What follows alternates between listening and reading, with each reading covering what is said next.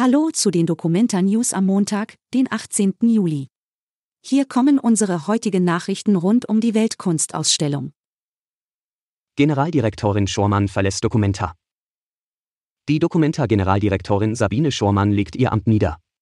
Das wurde am Samstag nach der Aufsichtsratssitzung bekannt. Grund waren Kunstwerke mit antisemitischem Inhalt.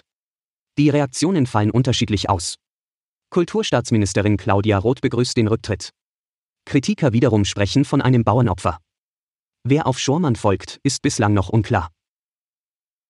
Stadt und Land wollen an Dokumenta festhalten. Mit den Antisemitismusvorwürfen kam auch immer wieder die Frage auf, ob das das Ende der Dokumenta ist. Der Aufsichtsrat verkündet in seiner Erklärung, dass die Stadt Kassel und das Land Hessen gemeinsam Verfehlungen aufarbeiten wollen.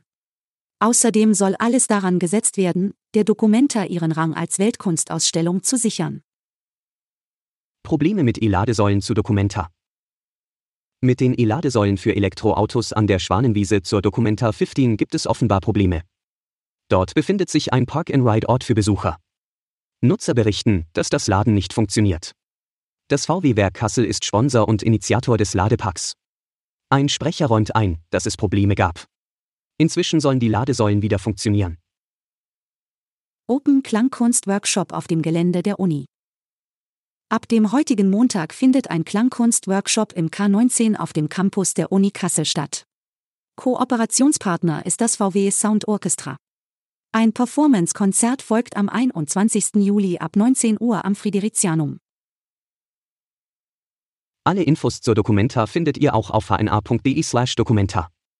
Bis morgen.